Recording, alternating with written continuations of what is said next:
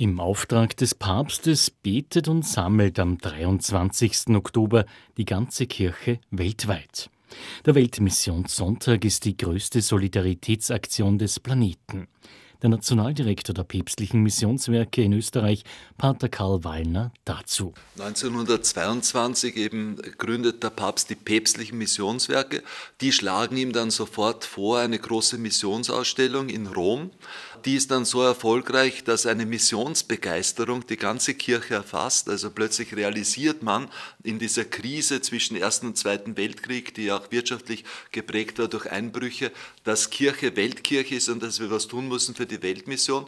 Und dann kommt von den päpstlichen Missionswerken 1926 die Idee, tun wir doch in allen Pfarren eben jetzt einen Sonntag feiern als Sonntag der Weltmission, wo gebetet wird, das ist ganz wichtig, also nicht nur gesammelt, gebetet wird für die Ausbreitung des Glaubens in den Herzen der Menschen, also Mission, und zugleich gesammelt wird und die Sammelerlöse werden dann solidarisch verteilt an diese Missionskirchen, die natürlich auch finanziellen Bedarf haben. Und so ist es bis zum heutigen Tag geblieben. Bis zur Liturgiereform war der vorletzte Sonntag im Oktober der Sonntag vor dem Christkönigssonntag.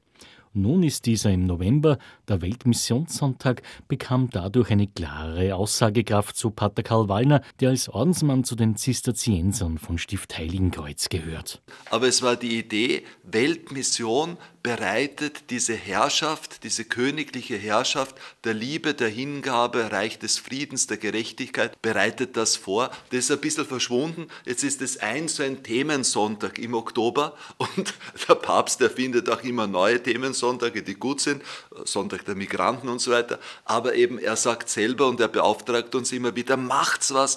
Der Weltmissionssonntag muss leuchten, der muss, hat er uns gesagt, ein Pfingstfest, ein kleines Pfingstfest im Herbst sein. Die diesbezüglichen Bemühungen, den Weltmissionssonntag für alle informativ zu gestalten und letztlich dadurch auch Spenden für die benachteiligten Menschen an den Rändern der Welt zu lukrieren, gelingen, freut sich Pater Karl Malner von Miss Österreich, wenngleich das nicht immer leicht ist. Von meinen internationalen Begegnungen weiß ich, dass in den traditionell christlichen Ländern der Missionssonntag überall in der Krise ist. Zum Beispiel 2012 wurden europaweit am Weltmissionssonntag noch 82 Millionen Euro gesammelt, europaweit alle europäischen Länder. Und jetzt sind wir, glaube ich, auf 42 Millionen. Also innerhalb von zehn Jahren hat sich das halbiert.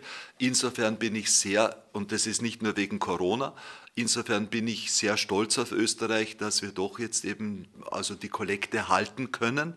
Allerdings weiß ich nicht, wie es heuer wird, weil wenn wir wirklich 39 Prozent weniger Kirchenbesucher haben, wie es jetzt die Statistik ausweist, müssen wir uns wirklich überlegen, wie bringen wir in diese Pfarren die Dynamik jetzt eben hinein, dass der Weltmissionssonntag gefeiert wird durch Gebet, weil nur wo Interesse ist, habe ich auch das Commitment, dass ich dann jetzt eben eine Spende gebe und diese jungen Kirchen, in dem Fall ist es Schwerpunkt Kongo, unterstütze.